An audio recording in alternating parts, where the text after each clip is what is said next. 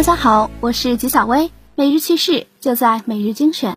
以下是今天的精选内容：国内的 APP 由于没有统一管理，所以出现了各种恶意行为。央视报道称，最近大学生小刘升级手机系统，却发现很多 APP 频繁自启动读取信息。其中一款教学软件优学院，十几分钟访问手机文件近二点五万次；办公软件 Team 一小时内尝试自启动近七千次，并读取通讯录。吉小薇表示，没有监管，违法成本低，是这种事情频繁出现的根本原因。相关管理部门形同虚设。国内的微博针对谣言等会做特殊说明，很快国外的推特也跟进了。据国外媒体报道。针对五 G 网络与新冠病毒有关的错误言论，推特正在采取行动，为相关推文打上了事实核查标签。对于相关错误言论，推特并没有删除或隐藏这些推文，而是在推文上显示了一条消息，上面写着“请了解新冠病毒的事实”。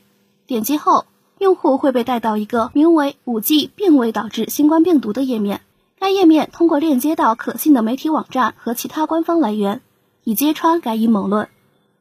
纪晓薇认为，从实名认证到打标签，中国的微博一直走在推特前面，国内公司的微创新在逐渐被国外公司借鉴。微软公司居然登上了中国的社交媒体热搜榜，真是感到意外。天眼查数据显示，近日微软中国新增一条被执行人记录，执行法院为北京市第一中级人民法院。执行标的九十五万二千二百一十五元。微软中国有限公司成立于一九九五年十一月，注册资本约一点一九亿美元，法定代表人为柯瑞杰。该公司由微软公司全资持股。吉小薇表示，大公司纠缠多，每个公司都有各种各样的法律纠纷，有时候来不及处理也很正常。随便拎一个公司出来，都是一堆纠纷。把微软突然拎出来，可能跟国际大环境有关。直播带货比较火，然而却有人不看好它。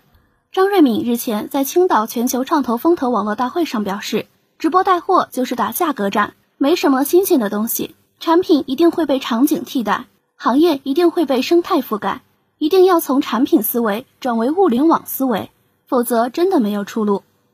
纪晓薇认为。张瑞敏讲的并没有错，去看直播间，基本商品都是促销活动商品，特价居多，否则也没什么销量。大家并不是冲着某个主播号召力，而是真有实惠羊毛呢。乐视进入退市倒计时之后，贾跃亭的股票开始被拍卖了。北京市第一中级人民法院拍卖公告显示，六月十三日十时至六月十四日十时。贾跃亭持有的二千二百一十万股乐视网无限手流通股将被拍卖，起拍价五千五百四十七点一万元，每股二点五一元。六月八日进入退市整理期的乐视股价再次跌停至一点三七元。纪晓薇表示，乐视曾经是创业板的明星股啊，落到马上要退市了，股价只有一元多、二元多起拍，总觉得某些机构又想割韭菜。以上就是今天的全部内容了，感谢大家的收听，我们下期再见。